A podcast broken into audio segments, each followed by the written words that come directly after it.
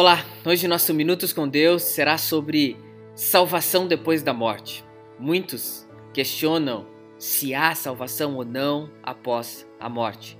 Vamos ler Lucas capítulo 16, o versículo 26. E além disso, entre vocês e nós há um grande abismo, de forma que os que desejam passar do nosso lado para o seu ou do seu lado para o nosso não conseguem. Uma pergunta muito comum é: podemos reverter nossa situação depois da morte?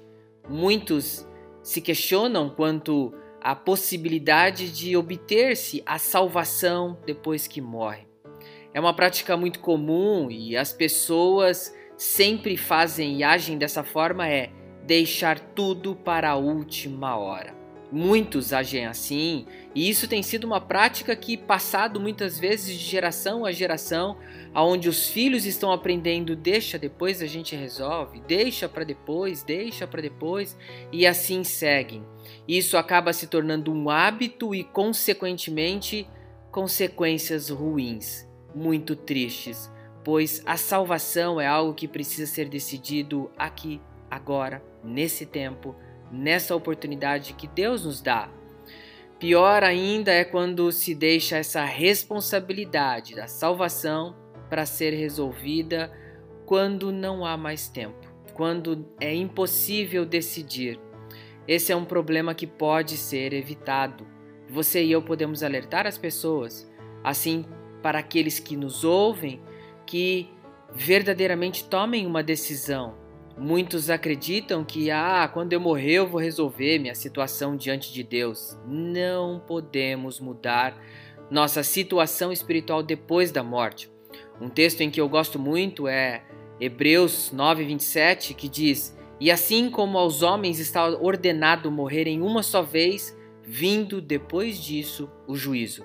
Não há uma segunda vez, uma segunda oportunidade, mas estaremos diante do Senhor o juízo, só morreremos uma única vez. A palavra de Deus nos é clara ao dizer em Hebreus capítulo 2, o versículo 3: Como escaparemos nós se negligenciarmos tão grande salvação? Não desperdice a oportunidade nessa vida, neste momento, o agora, de conhecer Jesus Cristo como seu Senhor, como seu Salvador. Há muitos sofrimentos que são possíveis de evitarmos hoje.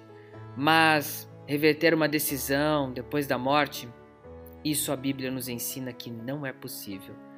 Viver Cristo Jesus hoje.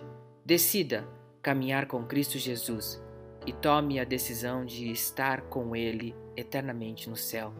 Que essa seja a sua decisão e você não haja displicente deixando para depois o que você tem que resolver agora. Deus te abençoe. Vamos orar. Pai, obrigado pelas pessoas que estão acompanhando esses minutos com Deus. Que o Senhor incomode, faça com que compreenda quem é Jesus Cristo, o nosso Senhor, o nosso Salvador, e a decisão possa ser tomada hoje. Eu oro em nome de Jesus e que o Senhor esteja abençoando a todos. Amém. Deus te abençoe.